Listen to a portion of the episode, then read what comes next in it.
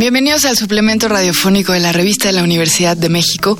Yo soy Elvis, soy Shubidubi en Twitter y hoy estoy con una de las voces más sexys del radio mexicano. Luisa Iglesias, ¿cómo estás? Más sexys, Elvis, más, más roncas y gremlinianas, quizás. Gracias por la invitación, estoy muy emocionada de estar con ustedes. Hoy estamos en Radio UNAM, que es tu casa, ¿no? Es eh, completamente mi casa, yo creo que el lugar en el que he crecido como fanática de la radio, eh, fanática del guion, del susto y sobre todo pues de este teatro de la imaginación. Ahora Luisa la pueden escuchar todas las mañanas. Todas, las, mañanas. Todas las mañanas de 7 a 10 de la mañana en el IMER, en IMER Noticias, que se transmite en montones de estaciones al mismo tiempo, sobre todo en los estados y en Horizonte, que es la principal, y la B grande ahí andamos. ¿Cómo te da con la desvelada?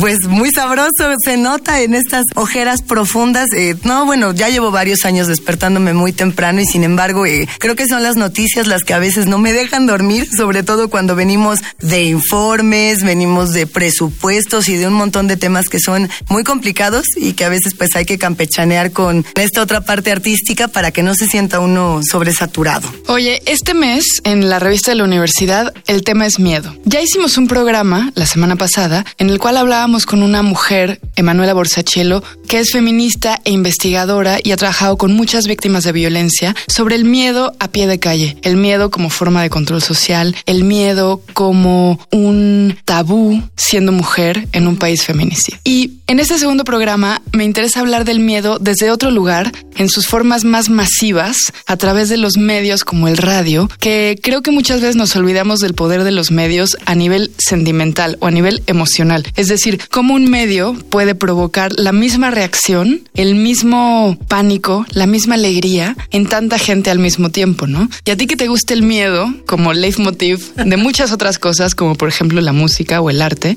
queremos que nos hables un poquito de cómo tú, que además trabajas en radio, te relacionas con el miedo para crear o para estudiar la misma historia del miedo en el radio. Por supuesto, a mí me llama muchísimo la atención pensar en la respuesta de la gente cuando escucha la radio, ¿no? En, en, qué están pensando o qué se imaginan que uno les dice, que nosotras les estamos diciendo en este momento, o cualquier otro mensaje. Hace poco me tocó dar una conferencia en la Feria de Libro de Reforma, esta que organiza la Brigada para Leer en Libertad, sobre la radio y el miedo. Y entonces yo le preguntaba a las personas que estaban ahí, todos los que pasaban por Reforma, pues un poco si ellos pensaban que eran o no controlados por los medios de comunicación y en particular por los mensajes radiofónicos. Y todo el mundo me dijo que no. Y a mí me dio mucha risa y les dije, ay, dichosos inocentes que piensan que no hay eh, ningún medio de control a través del sonido o a través de la información que se transmite a través de cualquier eh, medio, ya sea radiofónico, sociodigital, etcétera. Eh, sí, la relación con el miedo a mí me parece importantísima. Siempre, yo sí sistemáticamente creo que nos están bombardeando con mensajes para aterrorizarnos y no estoy tan segura de que sea para controlarnos en el 100% de los casos.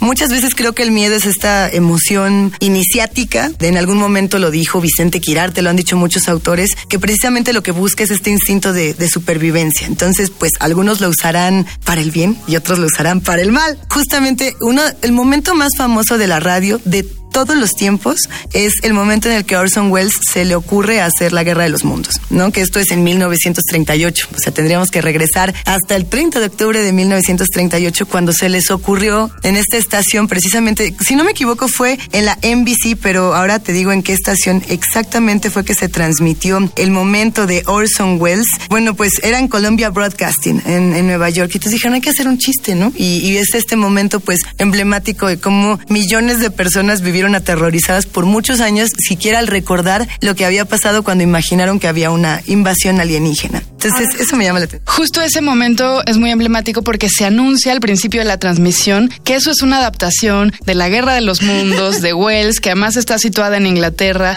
adaptada a Estados Unidos. O sea que es un radiodrama, ¿no? se, les, dijo y se les repite, creo que no sé qué número de minuto, para que nadie corra por las calles y sin embargo. Todo mundo se espantó de todas maneras De hecho, había una banda que estaba tocando y todavía dijeron, es el concierto de la banda. Van a entrar estas capsulitas, adaptación de H.G. Wells. Nadie peló, todo mundo se aterrorizó. Finalmente también, eh, esa es otra parte de la radio que me llama mucho la atención y es que nosotros leemos o escuchamos lo que queremos escuchar. Es decir, cuando digo leemos me refiero a cómo transcribimos la información que vamos como pescando de la radio y decidimos más o menos en qué universo la vamos a insertar. Y sí creo que la radio es un medio que viene mucho de la tradición oral de las fogatas, ¿no? Bueno, quiero yo pensar en estas primeras historias de espantos que se contaban. Cuando las personas estaban en estas cavernas haciendo estas grandes pinturas, bueno, ahí se reunían y hacían este acto de comunidad y de enfrentarse a los cuentos de espantos. Más adelante se reunían alrededor de la fogatita y no, y ahí te va este, el fantasma y tal. Creaban mitos.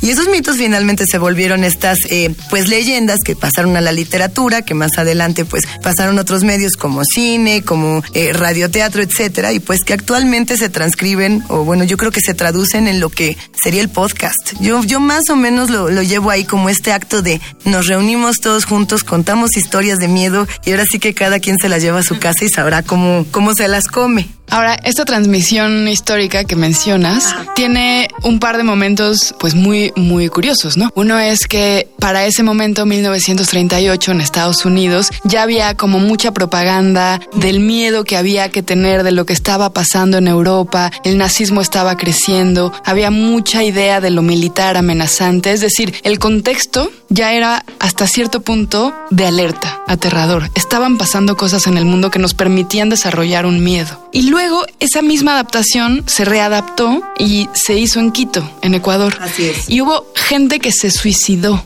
O sea, no solo hubo un miedo masivo provocado al mismo tiempo desde Radio Quito, sino que hubo gente que perdió el control y se mató. Yo me imagino que es un poco el poder tanto de la imaginación como de la palabra misma que está, bueno, pues, entre comillas, informando o desinformando en una suerte de, de juego que se sale eh, de control. Es el momento en Estados Unidos, por ejemplo, de la Gran Depresión, ¿no? Tú lo dices muy bien, es un momento de muchísima tensión política que se traduce en, pues, este terror, digamos, al alguien que es al extranjero, a lo desconocido. Si hiciéramos un mapa, así de qué nos da miedo en diferentes latitudes, bueno, creo que lo tenemos más o menos armado, ¿no? En Estados Unidos es el miedo al extraterrestre, al, al otro, al, al desconocido. Como en Europa es el miedo al fantasma, que es finalmente el miedo al clasismo, bueno, a la lucha eh, de clases debido a que pues el fantasma en su momento en Europa, en la literatura gótica, se aparecía en el castillo, ¿no? Y a la gente le dejó de hecho de dar miedo porque decían, pues yo no vivo en un castillo, ahí nada más viven los de las clases altas y hasta ahora pues la reina segunda de no sé dónde porque nosotros no vivimos aquí. Y ese, digamos, eh, esa lucha de clases se reflejaba mucho en la literatura europea, en distintos autores, etcétera. Si nos fuéramos a Asia, por ejemplo, ahí estaría más interesante saber qué les da miedo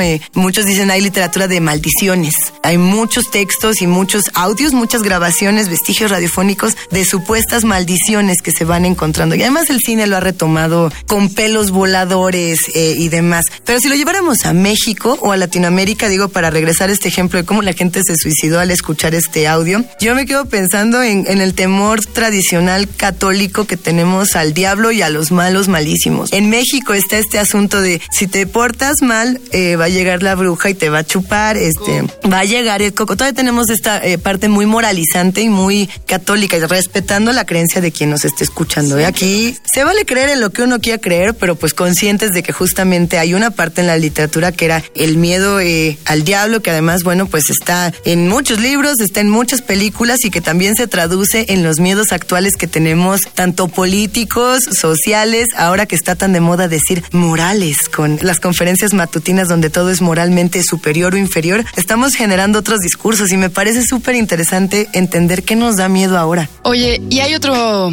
momento de la radio, ya que estamos en México, Ajá. en el cual podemos hablar de un miedo tal vez un poco más seguro, menos producido, que es La Mano Peluda, por ejemplo, que es un programa que causó adicción. Y a diferencia de toda la producción del radiodrama, del cual hablábamos de las invasiones alienígenas, aquí hablamos de miedo doméstico, miedo en la casa, el diablo, los fantasmas, las presencias, los muertos y además sin producción, contada por personas que habían vivido esas historias. Bueno, eh, yo creo que el, gran éxito de la mano peluda es la baja producción que tiene y el acto de interlocución tan directo y tan sincero y tan teatral que tiene. Yo siempre he comparado la mano peluda con las luchas, con el hecho de ir a las luchas y saber que hay una gran parte de teatralidad, pero no importa, porque estás ahí y gritas y te emocionas. Eh, la mano peluda se transmitía por Radio Fórmula. Estoy tratando de recordar en qué año dejó de transmitirse. Dejó de transmitirse por falta de rating, lo cual fue tristísimo porque muchos decíamos, no, a ver, espera, este todavía es un acto que a lo mejor involucra a muy poquitas personas, pero son eh, una comunidad que necesita esto para imaginar, para unirse. Bueno, el conductor era el señor Rubén, si no me equivoco, es el que falleció, pero si alguien por aquí eh, nos puede decir quién era el conductor, había dos conductores la mano peluda. Y pues justo era esto, ¿no? Como bajos efectos especiales, el sonido del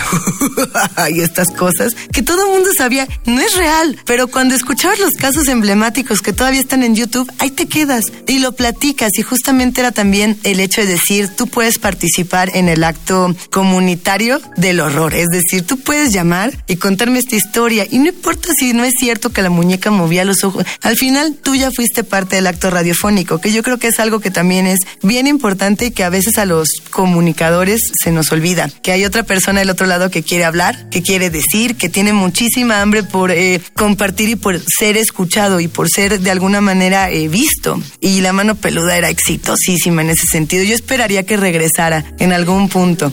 Además, la empatía que te provocaba que alguien como tú lo estuviera contando en su casa, a oscuras. Que es el acto de la fogata, es el mismo acto de cuando nos reuníamos todos a tratar de explicar, ahí todos, ¿eh? como si yo hubiera estado ahí, pero cuando se reunían, digamos, nuestros otros yo se reunían en estas fogatas y decían, a ver, eh, ¿por qué el fuego? Eh, ¿Por qué esto que tenemos aquí enfrente? ¿Por qué la lluvia? ¿Por qué se apareció esto? Y lo vamos a poder meter hasta lo más contemporáneo. Bueno, ya iba a decir contemporáneo chupacabras y revelar que soy una anciana moderna, ¿verdad? Pero no, eh, todos, todos estos, digamos, monstruos modernos que, bueno, pues formaron parte primero de las fogatas, luego de otros relatos, a veces hasta de los mismos periódicos. Creo que nos podemos divertir mucho creando estos seres y si hay una empatía en que alguien como tú te diga yo lo viví. No es lo mismo que leas en un libro de Lovecraft o de eh, que te Amparo Dávila o de algún gran escritor o escritora que hay una criatura a que llegue tu mamá y te diga, no, mijo, pues la verdad es que debajo de tu cama ayer yo vi una manita que se escondió y que se llevó este tu tarea, no, no sé, alguna cosa, pero son estos miedos más eh, viscerales porque sientes que le pasó al otro. O sea, no lo sé. ¿A ti te han espantado, Elvis? Sí, muchas veces. Oye, pero para terminar, Luisa, quiero preguntarte qué crees que o en dónde crees que radica el poder del miedo en solo escucharlo, en la narrativa solo sonora. Habiendo tanta oferta de audiovisual, de lecturas, como dices, Esta es una de mis pero cuando solo lo puedes escuchar, ¿qué pasa? ¿Qué es lo que pasa cuando solo puedes escuchar algo y por qué te da miedo? Bueno, Stephen King, que no a muchos lectores les encanta porque dicen que es un bestseller, a mí me fascina y yo recomiendo todos y cada uno de sus libros, hasta los más chafas. Oye, justo de salir una entrevista con él en donde él decía, la realidad está alcanzando mis historias. Es muy cierto. Y bueno, él además muy crítico de Trump, es hombre muy político que en todos sus libros además se mete con ello. Él tiene el de la zona muerta que es bastante criticón y agudo. Pero bueno, más allá de eso, él decía que daba mucho más miedo lo que no se veía que lo que sí se veía. Entonces él decía, si tú vas a matar a una mujer, no sé, este es un ejemplo, ¿no? En el baño, nosotros no queremos ver cómo la matas en el baño, al estilo, digamos, de psicosis. Nosotros lo que queremos ver es la sangre que se desliza por debajo de la puerta. Y con eso o con escuchar un grito sin saber exactamente qué fue lo que ocurrió, creo que activamos estos mecanismos de la imaginación más profunda y nuestros miedos más profundos de decir, no es lo mismo como yo me imagine un asesinato, una criatura milenaria, un alienígena, un de que te gusta un zombie, un ente, un cualquiera de estos miedos, no es lo mismo si yo me los imagino que si tú me lo quieres imponer, que creo que esa es una de las grandes fallas a veces del cine, sobre todo cuando quieren hacer adaptaciones radiofónicas, digo, adaptaciones, perdón, de la literatura o adaptaciones también de algunos experimentos de radio que han dicho, me lo llevo al cine a ver cómo me sale y le pones imagen y, y pues ya no, ya no es igual. Buenísimo. El papel de la imaginación. Finalmente es la radio, ¿no? Es el mayor escenario de la imaginación y yo creo que por eso tanto tú como yo, como todas las personas que se dedican a hacer radio, seguimos en esto, pase lo que pase. Ahora sí que nadie lo hace por dinero, lo hace por imaginación, sin duda. Muchas gracias, Luisa. Un placer tenerte aquí. Llegamos al final del programa. Para leer más sobre miedo, les recomendamos los artículos Ficciones imposibles de aplacar de Mariana Enríquez y El miedo, historia de una caída de Romeo Tello. Todos los artículos se encuentran gratis en el número de este mes de la revista la universidad. Pueden consultarla en línea en www.revistadelauniversidad.mx. En Facebook y en Twitter nos encuentran como arroba revista-unam. En Twitter nos pueden mandar quejas y sugerencias a arroba shubidubi. Gracias a Yael Vais, gracias a Miguel Alvarado. Yo soy Elvis Liceaga. Hasta pronto. Este programa es una coproducción de la Revista de la Universidad de México y Radio UNAM.